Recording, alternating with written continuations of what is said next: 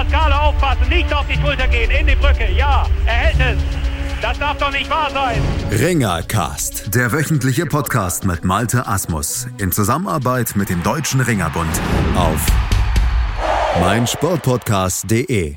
Am Wochenende ging es wieder los. Die Bundesliga der Ringer ist gestartet in ihre Saison 2019-20 und damit nimmt natürlich auch der Ringercast hier auf mein Sportpodcast.de wieder seinen regulären Betrieb auf. Und es hat sich ein bisschen was geändert bei uns. Der Moderator, also ich, Malte Asmus, bin gleich geblieben. Ich bin immer noch da, aber auf dem Expertenstuhl, da hat sich was getan. Ich begrüße neu bei uns am Mikrofon hier im Ringercast aus der Medienabteilung des Deutschen Ringerbundes Julian Hemmerich. Hallo Julian. Ja, hallo, schönen guten Tag. Wir beide blicken also ab sofort wöchentlich auf das Geschehen in der Ringer Bundesliga hier auf meinsportpodcast.de. Und Julian, du bist ja nicht nur über deine Tätigkeit in der Medienabteilung des DRB eng mit dem Ring verbunden, sondern auch selbst aktiv. Ja, genau. Also ähm, ich komme aus Würzburg und der Dörbach, wer das nicht weiß, ähm, ist der Verein vom jetzigen Präsident von Deutschen Ringerbund, Manfred Werner. So kam ich auch so ein bisschen in die, in die DRB-Mediengeschichte dazu. Also neben meiner Aktivität auf der Matte habe hab ich mich da immer schon groß für interessiert, habe ähm, in meinem Verein alles, sage ich jetzt mal, was um die Öffentlichkeitsarbeit ging, äh, auch erledigt. Und irgendwann kam der Manfred auf mich zu und nachdem ich mit Kadia Kaliskan zusammen schon äh, Ringen in Deutschland quasi betrieben habe, hat er uns gefragt, ob wir uns nicht vorstellen können, das beim Verband zu übernehmen. Und ja, so sind wir ein bisschen zu der Aufgabe gekommen, sage ich mal. Und jetzt bist du eben bei uns hier im Ringercast als Co-Moderator mit dabei. Und dann wollte ich sagen, schauen wir auch gleich mal auf das, was am Wochenende sich getan hat. Gucken wir zunächst mal in den Südwesten. Und im Südwesten der Ringer Bundesliga, da gab es am Wochenende vier Partien. Blicken wir mal auf die einzelnen drauf. Freiburg 2000 empfing den KV Riegelsberg, gewann am Ende mit 18 zu 15. Ein Ergebnis, was jetzt nicht unbedingt überraschend ist, aber ein sehr enges Ergebnis, zumindest auf dem Papier. War es auf der Matte aus deiner Sicht auch so eng? Ähm, ja, würde ich schon sagen. Also das war einer der wenigen Kämpfe, wo es im Vorfeld vielleicht keinen ganz großen Favoriten gab. Äh, man musste, musste klar ab, abwarten, wer auf der Matte steht. Gerade immer nach den internationalen Einsätzen bei der WM fehlt doch bei den einigen Vereinen der ein oder andere. Ähm, hier waren beide meiner Meinung nach nahezu in Bestbesetzung und haben sich einen spannenden Kampf geliefert. Ja, war dann echt richtig eng. Hinten raus kam Regelsberg nochmal richtig ran. Aber der Vorsprung aus der ersten Hälfte hat dann für Freiburg doch den Ausschlag gegeben. Der war doch zu groß. Insgesamt fünf Kämpfe gingen nach Freiburg, fünf Kämpfe gingen nach Regelsberg, aber die höheren Wertungen eben dann auch an die Freiburger. Du hast es gesagt, die erste Halbzeit hat letztlich den Unterschied dann ausgemacht bei beiden Mannschaften. Du hast die WM angesprochen. Wenn wir generell äh, vor dem Bundesligastart sagen, na, da gab es eine WM. Inwiefern hat das die Vorbereitung der Vereine, jetzt nicht nur Freiburg und Regelsberg, sondern generell der gesamten Bundesliga-Vereine, ja vielleicht auch gestört? Ja, das spielt sicher eine Rolle. Ich muss immer sagen, eine perfekte Lösung gibt es sicher für die Bundesliga jetzt nicht. Ja, aber ich sag mal, ähm, die Vereine sind vermutlich froh darüber, dass die Bundesliga-Saison diesmal erst nach der Weltmeisterschaft startet. Und äh, ich denke mal, deswegen hat man sich auch dazu durchgerungen, so spät zu starten.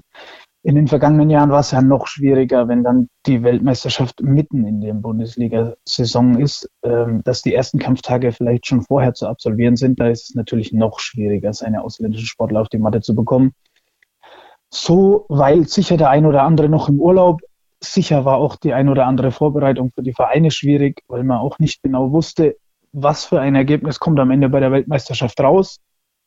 Ist der Sportler dann überhaupt verfügbar in den ersten Wochen? Vielleicht verletzt sich noch der ein oder andere. Das spielt natürlich immer eine Rolle. Dennoch äh, denke ich, die Bundesliga-Vereine sind grundsätzlich froh darüber, die Weltmeisterschaft vor der Bundesliga hinter sich zu haben. Wir hatten das ja auch in den letzten Jahren durchaus schon mal anders, dass es eben mittendrin war und dann alles unterbrochen wurde. Gucken wir auf TuS Adelhausen gegen die RG Hausenzell. 20 zu 7 am Ende standesgemäßer Erfolg für den Favoriten.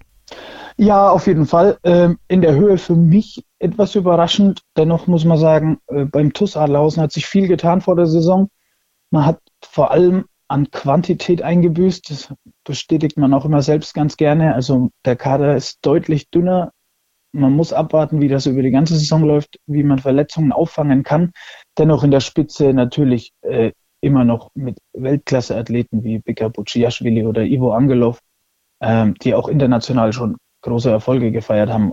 Da gilt man natürlich als einer der Favoriten in der Südweststaffel und hat diesen, diese Vormachtstellung eindrucksvoll untermauert auf jeden Fall, ja. Mhm. Und die beiden von dir angesprochenen, die haben ja dann auch in der 57 Kilogramm Freistilklasse Bujaschwili und in der griechisch-römisch-Klasse 61 Kilogramm Angelov dann Viererwertung geholt. Eine dritte Viererwertung gab es für Adelhausen noch durch Sascha Keller.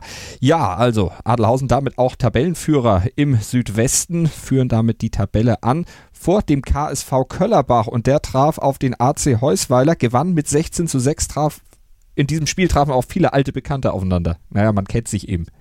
Ja, das zweite Derby in der Gruppe. Das erste war quasi in Südbaden, im Schwarzwald, äh, auch ein Saarland-Derby. Ähm, gerade vor der Saison zwei starke Köllerbacher oder ehemalige Köllerbacher jetzt auf Seite vom AC Heusweiler mit Nico Zakone und Gennady Kudinovic. Ähm, Gab es letztes Jahr wohl Unstimmigkeiten, nachdem dann beide sich entschieden haben, nach Heusweiler zu wechseln. Beide konnten auch gleich in ehemaliger Halle vor Köller Publikum äh, einen Sieg für Heusweiler erringen, die unterm Strich sogar auf vier Einzelsiege kommen, dennoch leider natürlich mit 16 zu 6 eine relativ deutliche Niederlage einfuhren, war aber wohl ähm, auch nie eine reelle Siegchance da, das muss man sagen. Dafür ist einfach der KSV Köllerbach noch ähm, zu stark aufgestellt und wird sicher auf einem der vorderen Plätze landen ja, da geht es für AC Heusweiler einfach gegen andere Teams, gilt es hier, äh, Punkte gegen den Abstieg zu sammeln.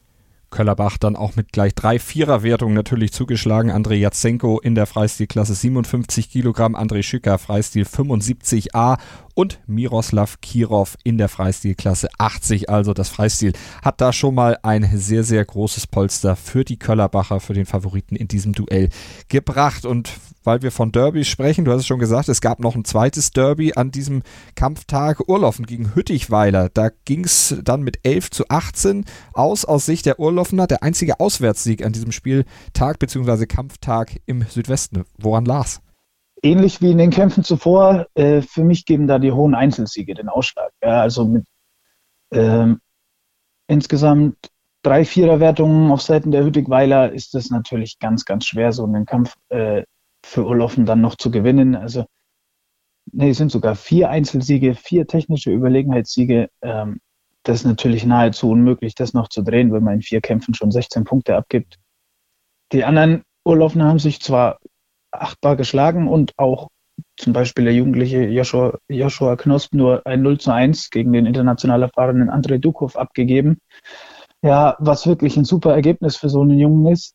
Allerdings, äh, wie gesagt, wenn man vorher insgesamt vier technische Überlegenheitssiege einstecken muss, ähm, ist da natürlich nichts mehr zu holen. La, die Grenzen aufgezeigt bekommen. Äh, die Jugend äh, bei Urlaufen dann vielleicht auch so ein kleiner Hemmschuh für die Saison? Oh, das glaube ich jetzt nicht. Gerade wenn man die, die, die Ergebnisse der, der eigenen Jungs anguckt, jetzt wie Joshua Knosp oder Mantlovell Meyer, der letztes Jahr schon eine ganz starke Bundesliga-Saison gerungen hat, ähm, ist man da, glaube ich, auf einem guten Weg. Also man kann da wirklich mittlerweile davon sprechen, dass man schon zwei Eigengewächse hat, die auf jeden Fall in der ersten Liga mehr als mitringen können und auch gegen Ausländer super Ergebnisse erzielen können. Ähm, dennoch wird es natürlich schwer, wenn man dann, äh, ich sage jetzt mal, Besetzungsprobleme in manchen Gewichtsklassen hat und dort schwächer stellen muss, als man vielleicht kann. Man hatte zum Beispiel auch nur 17 der erlaubten 28 äh, Mannschaftspunkte für eben in der Punktewertung ausgefüllt, also hätte da noch deutlich Luft gehabt nach oben für den ein oder anderen Ausländer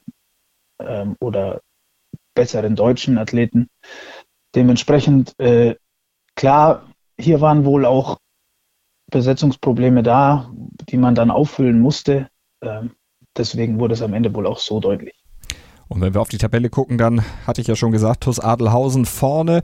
20 zu 7 die Kampfbilanz, 2 zu 0 Punkte, punktgleich natürlich mit Köllerbach, Hüttigweiler und Freiburg. Und die anderen Mannschaften, die rangieren dann eben auf den Plätzen 5 bis 8, noch nicht sehr aussagekräftig die Tabelle, aber dass Köllerbach und Adelhausen natürlich dann im Südwesten die Favoriten sind, das war jetzt nicht so besonders schwer, auch im Vorfeld der Saison zu erraten. Kurze Pause hier im Ringercast auf mein Sportpodcast.de und dann geht es in den Südosten. Da hören wir viele Beteiligte aus dem Südosten, aus den dort beteiligten Mannschaften. In rund 40 Folgen habt ihr mich jetzt schon sagen hören, I want to tell you about the Beatles. Ich habe euch die Geschichten zu ihren Alben und ihren Songs erzählt, euch ihre wichtigsten Wegbegleiter und Vertraute vorgestellt und natürlich die Orte, die für die Bandgeschichte eine wichtige Rolle spielten. Habt ihr die drei bisherigen Staffeln schon durchgehört? Nein?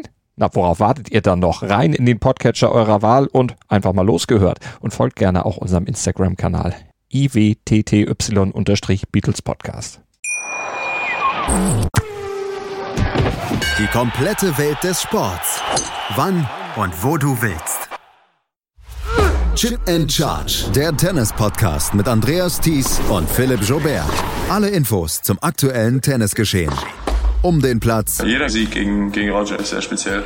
Am Platz. Und sie ist eine, die von der Grundlinie so viel kann, die so eine tolle Übersicht hat, aber die nie die ganz großen Höhen erreichen wird, wenn diese beiden Schläge nicht klappen. Auf dem Platz. Vor die Füße von Sosa, dessen Rückhand landet, Longline im Netz, Einstand. Chip and Charge. Auf meinsportpodcast.de Ihr hört den Ringercast auf meinsportpodcast.de mit Malte Asmus und Julian Hemmerich aus der Medienabteilung des Deutschen Ringerbundes. Und wir schauen jetzt in den Südosten der Ringer-Bundesliga, schauen auf die vier Kampfbegegnungen des letzten Wochenendes zurück und lassen bei diesem Part der Ringercast-Sendung die Beteiligten selber zu Wort kommen. Wir haben viele O-Töne bekommen von den beteiligten Mannschaften aus den Duellen vom Wochenende. Und wir fangen mal an mit dem Duell zwischen dem AC Lichtenfels und dem ASV Schorndorf. Zwei Neulinge in der Ringer Bundesliga, neu im Südosten mit dabei. Die beiden trafen aufeinander. Und der ASV Schorndorf, der setzte sich auswärts mit 19 zu 5 durch gewann am Ende sieben der zehn Kämpfe und hatte ja, letztlich einen relativ leichten Abend verlebt auswärts beim AC Lichtenfels. Und wie der ASV Schorndorf das ganze Ergebnis eingeschätzt hat und bewertet, das hört ihr jetzt. Hallo, hier spricht Seda Zefsei, Trainer vom ASV Schorndorf. Hier ein kleines Statement zum Bundesliga-Auftakt gegen den AC Lichtenfels. Wir freuen uns, dass wir im Hexenkessel von Lichtenfels bestehen konnten und den Kampf so deutlich gewonnen haben. Es war ein toller Kampf von meinen Sportlern, äh, insbesondere da zu erwähnen, ähm, der tolle Kampf von Zacharias Berg, beziehungsweise der knappe Kampf gegen äh, den, das Aushängeschild von Lichtenfels, Hannes Wagner 1 zu 1, Jelo Kramer gegen die bulgarische Nummer 1, Mil Miloslav Metodiev, aber natürlich auch die hohen Wertungen durch Ertugul Akça, Raswan Arnauto, Maximilian Schwabe, David Wolny und Idris äh, Ibayev. Wir haben uns jetzt nach dem ersten Kampftag überraschenderweise an die Tabellenspitze gesetzt und freuen uns auf unseren Heimauftakt am Donnerstag gegen die starken Grizzlies aus Nürnberg. Die Grizzlies starteten allerdings ihrerseits auswärts mit einer Niederlage, verloren mit 8 zu 20 beim allerdings auch amtierenden Meister Wacker Burghausen. Zweimal in Folge haben die Burghausener ja den Titel geholt und das untermauerten sie dann auch im Duell mit Johannes Nürnberg deutlich. Sie holten sich sieben der zehn Kämpfe und gewannen am Ende, wie gesagt, mit 20 zu 8. Wir haben die Nürnberger das aufgefasst. Stefan Günther hat mal nachgehorcht bei Mario Besold, dem Sportdirektor, und bei Dino Not, dem Präsidenten der Grizzlies. Mario, am Ende war es deutlich. Du bist jetzt arg enttäuscht. Nee, enttäuscht bin ich nicht. Wir haben uns natürlich ein bisschen mehr erhofft. Wir sind aber auch sehr euphorisch reingegangen natürlich. Anfang der Saison. Ähm, letztendlich muss man sagen, wir können uns mit Burghausen eigentlich nicht vergleichen. Man hat es heute wieder gesehen. Der Kader ist so breit und so gezielt einfach eingekauft. Ähm, da können wir nicht mithalten, wenn wir eben zwei, drei eigene einsetzen wollen und noch ein paar junge Leute. Äh, dann kannst du da einfach nicht mitdringen und ähm, hat sich ja heute gezeigt. Ja.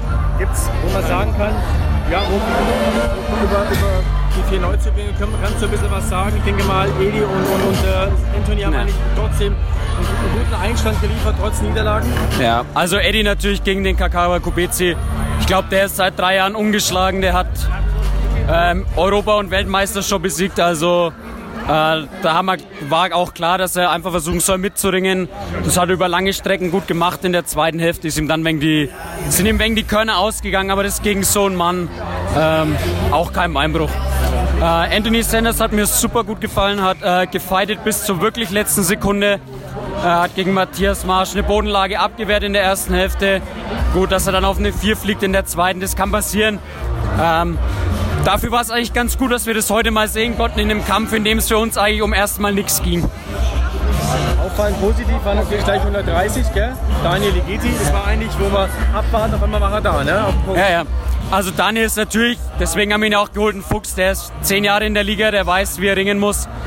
Und ja, der hat es natürlich clever gemacht, natürlich auch vom Ramsin Azizir. Vielleicht gegen den 25 Kilogramm schweren Gegner nicht die beste Wahl, so zu ringen. Aber das hat er ausgenutzt und klar, für mich war es beim ersten Mal schon ein Tusch. Ähm, so war es dann eben beim zweiten Mal der Fall. Also war ein toller Kampf und ist auch ein super sympathischer Kerl. Also passt optimal in unsere Mannschaft. 98 ist es jetzt. Wie, bewertest du den, den ersten Auftritt? Ja, eigentlich wie es immer ist, wenn die Jungs das erste Mal in der Liga ringen. Ähm, ich denke, er hat sich viel vorgenommen, weil er hat den Erik Thiele auch schon besiegt. Ähm, hat 2-0 eigentlich geführt, Thiele nur in der Defensive, drei Minuten lang. Aber am Ende halt clever, hat eine 2 gemacht ähm, und dann hat der Abraham einfach das Konzept verloren, hat zu schnell das wieder mit schlechten Angriffen ausgleichen wollen und er ist dann natürlich genau in die Falle reingelaufen vom Thiele und ähm, muss man mit ihm sprechen. Taktisch muss er da einfach anders ringen in der Liga. Ähm, aber ich bin guter Dinge, dass wir das noch eingestellt bekommen. Sehr gut. Aber ich denke mal, Positive überwiegt schon doch ein bisschen mehr, trotz der Niederlage, was auch wichtig ist für die doch nächste schwere Aufgabe gegen Schorndorf. Ja, auf jeden Fall. Also für uns ist das, wie gesagt, ich sage es nochmal, kein Beinbruch. Im Prinzip ging es für uns hier heute um nichts. Wir wollten es natürlich dem Burghausen an, dem muss man ja nicht alles schenken, auch noch äh, eine gute Mannschaft hinstellen.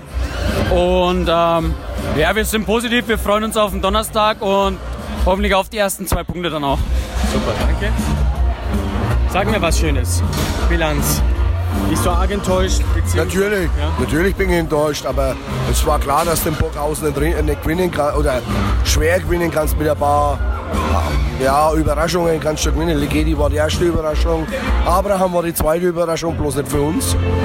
Und äh, ja, äh, ansonsten Jakobo, Kampfrichter wegen unglücklich gepfiffen und öfters einmal für also gegen uns unglücklich gepfiffen.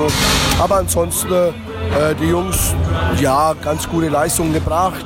Ähm, jetzt wissen wir, wo wir stehen. Du musst hier nicht, ringen, äh, nicht gewinnen. Du hast hier locker aufringen können. Das haben sie gemacht. Taterinov bis zur Pause super geschlagen. Und danach haben wir gewusst, dass der Kaber ähm, aufdrehen muss, weil er den Vierer machen will. Ganz logisch. Äh, der Endo de Senders, super Leistung, 7-0, K3 abgeben, ganz klasse. Stojan Iljev, super Leistung, hat die letzten Jahre immer TÜ verloren oder Schulter. Und ja, also die Mannschaft allgemein eine super Leistung gebracht. Aber man sieht halt auch, Burghausen hat Angst vor uns. Wenn die alles am Einfliegen lassen, ähm, ja, sieht man, dass wir doch eine Mannschaft sind, wo die anderen ein wenig Respekt davon haben. Das ist positiv für uns. Und jetzt geht es am Donnerstag an die nächste Aufgabe. Wird nicht leichter. Die stehen auch verdammt stark da. Und jetzt hoffen wir mal, dass wir da zwei Punkte mitnehmen können. Und dann wollen wir halt mit zwei, zwei Punkte in den ersten Heimkampf reingehen am Samstag. Also das Kräftemessen geht natürlich weiter. Ja. Wobei, wobei mit einer Portion Wut in Schorndorf ist doch immer besser, oder? Da Gas zu geben? Naja, was heißt Wut? Wut brauchen wir ja eigentlich gar nicht haben, weil wir sind hier ganz locker runtergefahren. Wir waren der Außenseiter, wir sind der Underdog hier in dem Verhältnis. Eigentlich jeder, oder? Eigentlich, äh, ja. Wissen wir nun, ja, ja, Heilbronn wahrscheinlich mit Sicherheit, aber äh, ja, schauen wir mal, wie es hier die anderen Mannschaften ringen. Die haben jetzt, mir, ich glaube, äh, Adelhaus und mir sind die einzigen zwei Mannschaften, wo ihnen in den letzten drei Jahren jeweils einen Punkt abgenommen haben.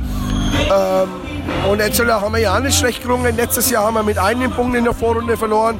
Also, es ist ein Endergebnis, das spiegelt das nicht ganz, wie der Kampfverlauf war. Die haben die Einzelergebnisse gut, bilden natürlich das Endergebnis, aber unsere Jungs haben sich toll verkauft. Bin stolz auf die Mannschaft, auf die sportliche Leitung und auf die Trainer, die so eine Mannschaft hingestellt haben. Und ja, da kann man schon stolz sein. Und jetzt schauen wir halt weiter, wie es geht. Playoff ist immer nur unser Ziel. Lass mal so stehen. Danke.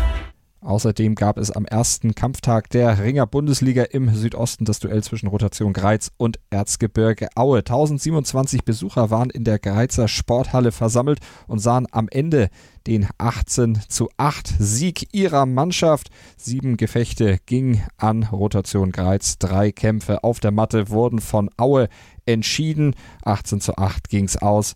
Also guter Saisonstart für die Mannschaft von Rotation Greiz die ja im letzten Jahr noch so mit Besetzungsproblemen zu kämpfen hatte. Und dann gab es am ersten Kampftag noch das Duell zwischen dem SV Heilberg Moos und den Red Devils Heilbronn. Die Heilbronner, die setzten sich am Ende mit 17 zu 12 durch in einem dann doch recht engen Duell. Wie haben die favorisierten Red Devils diesen Erfolg eingeschätzt? Das haben wir mal nachgefragt beim Chef bei Jens Petzold. Trainer Patrick Nuding, der meldet sich auch ja, liebe Ringerfreunde aus Heilbronn, wir sitzen hier in Heilberg-Moos, haben einen wirklich sehr interessanten Bundesligakampf gesehen.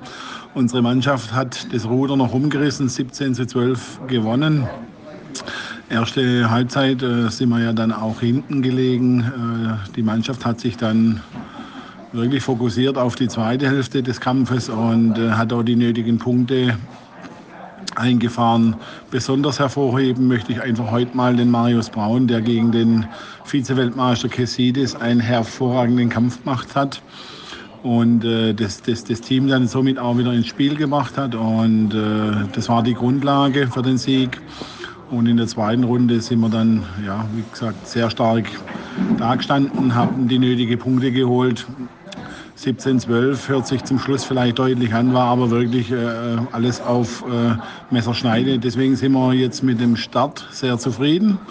Das war so ein, äh, ein Start nach Maß. Man hat ja nicht gewusst, jetzt, äh, wo man steht. Jetzt wissen wir es, wo wir stehen. Und äh, ja, jetzt trinken wir hier in Heilberg-Moos noch ein schönes Bier. Und dann haben wir am Donnerstag den Heimkampf, den ersten, da freuen wir uns gegen Greiz. Und Sie, liebe Zuschauer, wir werden uns sehr freuen, wenn Sie uns zahlreich besuchen. Wir werden uns freuen bis Donnerstag. Wie erwartet hatten wir im ersten Kampf mit Halberg Moos einen starken Gegner, die letztes Jahr auch in den Playoffs waren und dieses Jahr auch wieder den Anspruch haben, in die Playoffs zu kommen. Äh, gespickt mit dem ein oder anderen internationalen Topmann. Und ja, ehrlich gesagt, bis zur Pause ist nicht optimal gelaufen. Äh, die Niederlagen sind zu hoch ausgefallen und so hatten wir dann bis zur Pause den 10 zu 8 Rückstand und waren dann leicht unter Druck. Aber wie ich schon sagte, unter Druck entstehen Diamanten und nach der Pause hatte Marius Braun dann gegen den amtierenden zweiten Weltmeister mit einer Top-Leistung den, die Niederlage knapp gehalten. Und dann ging es weiter mit unserer, äh, mit dem Christian Fetzer, der dann auch den Schlüsselkampf für sich entschieden hat. Und unsere starke Freistilachse hat uns dann in Führung gebracht, die der Fabian Fritz am Ende dann noch ausgebaut hat. Natürlich äh, ist beim ersten Kampf immer so, dass nicht alles optimal läuft, ein bisschen holprig läuft, auch in den Vorbereitungen und die Mannschaft sich noch nicht so, so kennt. Aber am Endeffekt haben wir mit einer charakterlichen Leistung in der zweiten Halb Halbzeit das Ruder rumgerissen und wir können stolz sein, dass wir den ersten Kampf für uns entschieden haben und so einen erfolgreichen Start in die neue Saison äh, hingelegt haben. Ein erfolgreicher Start, da kann man dem Trainer, da kann man Patrick Nuding tatsächlich nur beipflichten und das tut auch sein Schützling Fabian Fritz. Auf dem lastete im letzten Kampf der Druck, nicht verlieren zu dürfen. Und er bestand diese Herausforderung letztlich mit Bravour, holte zwei Punkte für seine Mannschaft und war damit einer der Garanten für den Sieg. Das war ein guter Start in die ähm, neue und frische Saison. Halberg Moos war ein ernstzunehmender Gegner, aber wir wurden unserer Favoritenrolle gerecht. Jeder hat sein Bestes abgerufen und die Zuschauer haben an diesem Abend einen tollen Kampfabend sehen können. Und es hat mich sehr gefreut, dass ich den Sack ähm, für meine Mannschaft zumachen konnte. Mein Gegner, den Michael Brill, den kannte ich noch aus der Vergangenheit. Und ähm, in dem Kampf war es mir wichtig, meine Strategie durchzuziehen und keine Nervosität aufkommen zu lassen. Und am Ende hat es ja dann gepasst und die zwei Punkte konnten wir mit nach Heilbronn nehmen.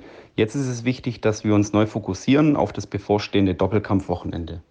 Die nächsten Aufgaben für die Heilbronner zunächst zu Hause Rotation Greiz am Tag der deutschen Einheit und dann auswärts geht es nach Burghausen und das ist natürlich dann schon ein wirklich großer Test, ein erster Lackmustest auch für die Saisonziele der Red Devils Heilbronn in dieser Bundesliga-Saison. Und wir gucken auf die Tabelle hier im Bringercast auf meinsportpodcast.de, sehen, dass der Neuling, der ASV Schorndorf, zunächst mal ganz oben steht aufgrund der besseren Kampfbilanz. Platz 1 erstmal innehat vor Burghausen, aber Schorndorf, Burghausen, Kreiz und auch Heilbronn alle mit zwei Punkten auf den ersten vier Plätzen und dahinter die anderen Mannschaften mit 0 zu 2 Punkten dann erstmal mit einer Niederlage bereits zum Start. Aber das kann sich im Laufe der Saison ja noch alles ändern. Die Aussagekraft der Tabelle nach dem ersten Kampftag noch nicht besonders groß. Das hatten wir ja eben auch schon beim Südwesten gesagt. Kurze Pause, dann geht es im Ringercast hier weiter mit dem Nordwesten und den Partien vom Wochenende dort. Dann kommt auch wieder Julian Hemmerich von der Medienabteilung des Deutschen Ringerbundes, mein Co-Moderator in dieser Saison, wieder zum Einsatz. Gleich nach einer Pause. Vernimmt sich, was man will, dann wilde Gerüchte entstanden. Fast nichts davon stimmt. Tatort. Sport. Wenn Sporthelden zu Tätern oder Opfern werden, ermittelt Malte Asmus auf meinsportpodcast.de. Folge dem True Crime Podcast, denn manchmal ist Sport tatsächlich Mord. Nicht nur für Sportfans. Immer informiert sein, auch von unterwegs. Auf meinsportpodcast.de. Zwei Männer, Seidel und der Klöster, ja, von den beiden halte ich nichts. eine Aufgabe. Höchste Disziplin, Männer. Das Fußballgeschehen der vergangenen Wochen knallhart und kompetent auf den Punkt gebracht. Faktlos. Der Fußballpodcast mit Seidel und Klöster. Jeden Freitag neu auf meinsportpodcast.de.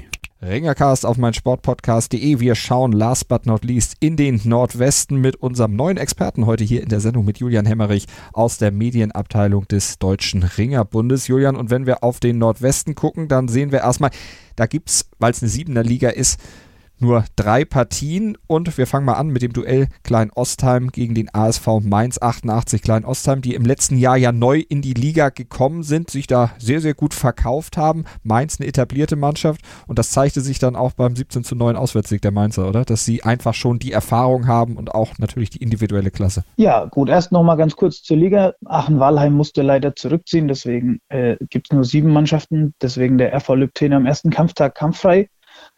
Ja, Klein Ostheim letztes Jahr für die eine oder andere Überraschung gesorgt, muss man durchaus so sagen. Ähm, auch in diesem Jahr muss ich sagen, äh, mit einer ordentlichen Mannschaft haben sich sicher das ein oder andere, äh, wieder die ein oder andere Überraschung zum Ziel gesteckt oder gesetzt. Ähm, allerdings ist Mainz natürlich ein ungünstiger Auftaktgegner, um dort vielleicht direkt mal mit einem Sieg zu starten. Also die Mainzer in den letzten Jahren quasi Abonnent auf den Halbfinaleinzug, konnten da eigentlich jedes Jahr bis ins Halbfinale vorstoßen und haben natürlich immer noch eine ganz starke Mannschaft, auch wenn ihnen dieses Jahr die ein oder anderen Probleme auf der Deutschachse bevorstehen, wage ich zu prophezeien.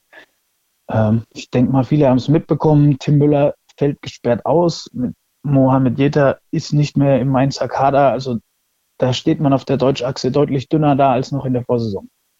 Sind das aus deiner Sicht Probleme, die dann auch, ja, die Mannschaft vielleicht daran hindern könnten, dann einen der ersten Plätze, der Playoff-Plätze dann einzunehmen in dieser Nordwestliga? Bis in die Playoffs müsste, müsste der ASV Mainz doch vorstoßen können.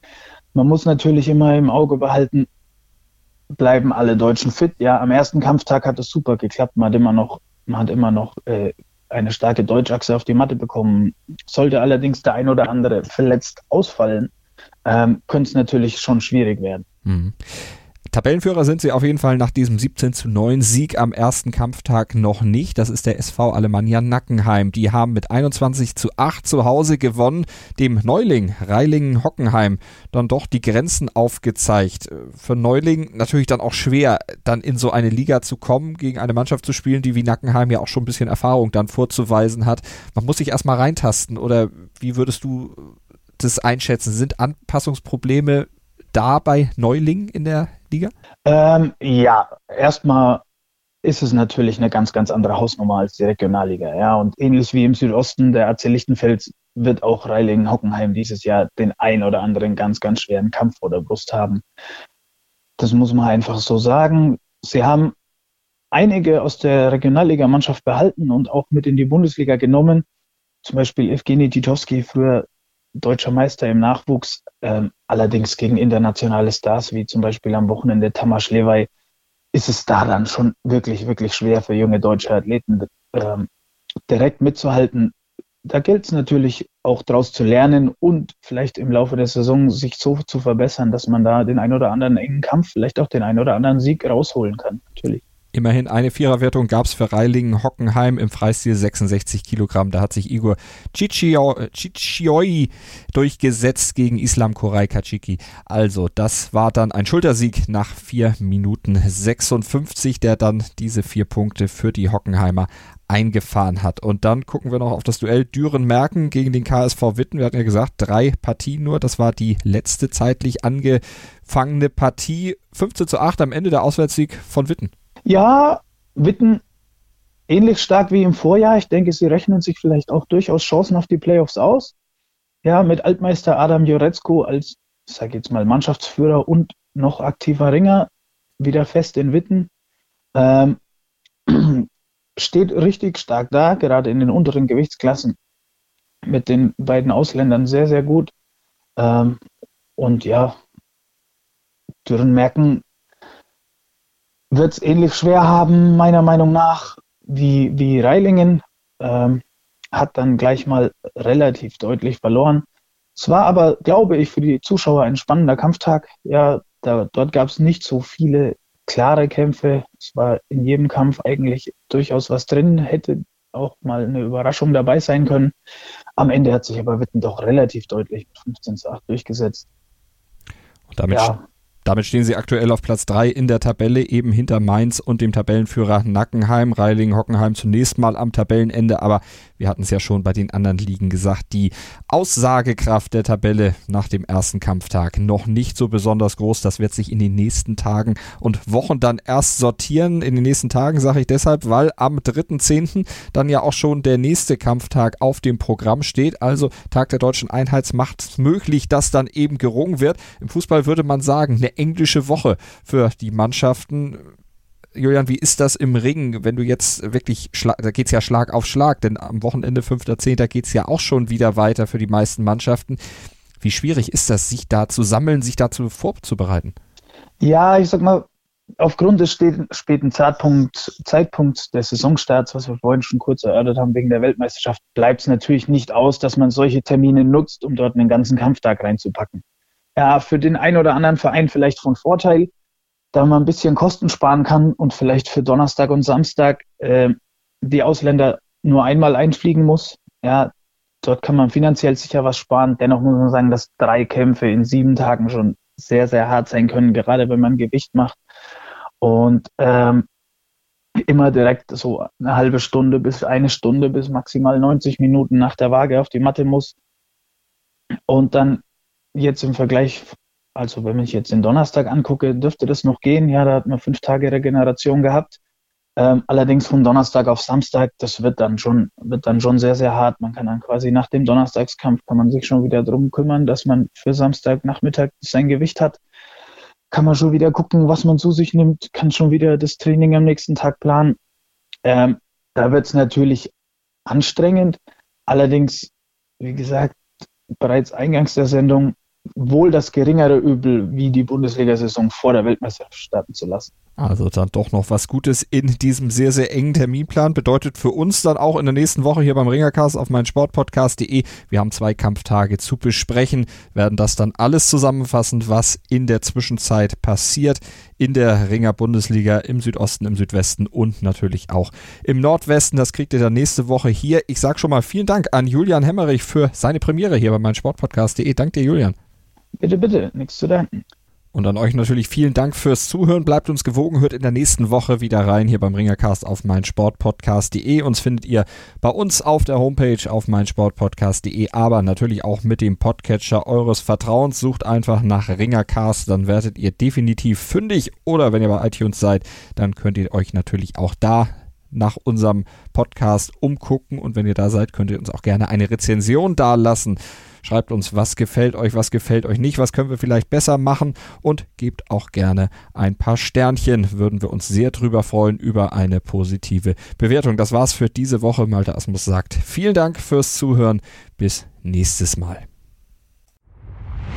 Aufpassen, Pascale aufpassen, nicht auf die Schulter gehen, in die Brücke, ja, er hält es. Das darf doch nicht wahr sein. Ringercast, der wöchentliche Podcast mit Malte Asmus in Zusammenarbeit mit dem Deutschen Ringerbund auf meinsportpodcast.de. Willkommen bei meinsportpodcast.de. Wir sind Podcast. Wir bieten euch die größte Auswahl an Sportpodcasts, die der deutschsprachige Raum so zu bieten hat.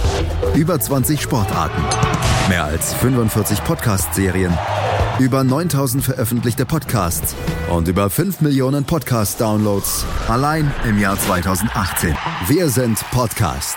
Wir sind meinsportpodcast.de.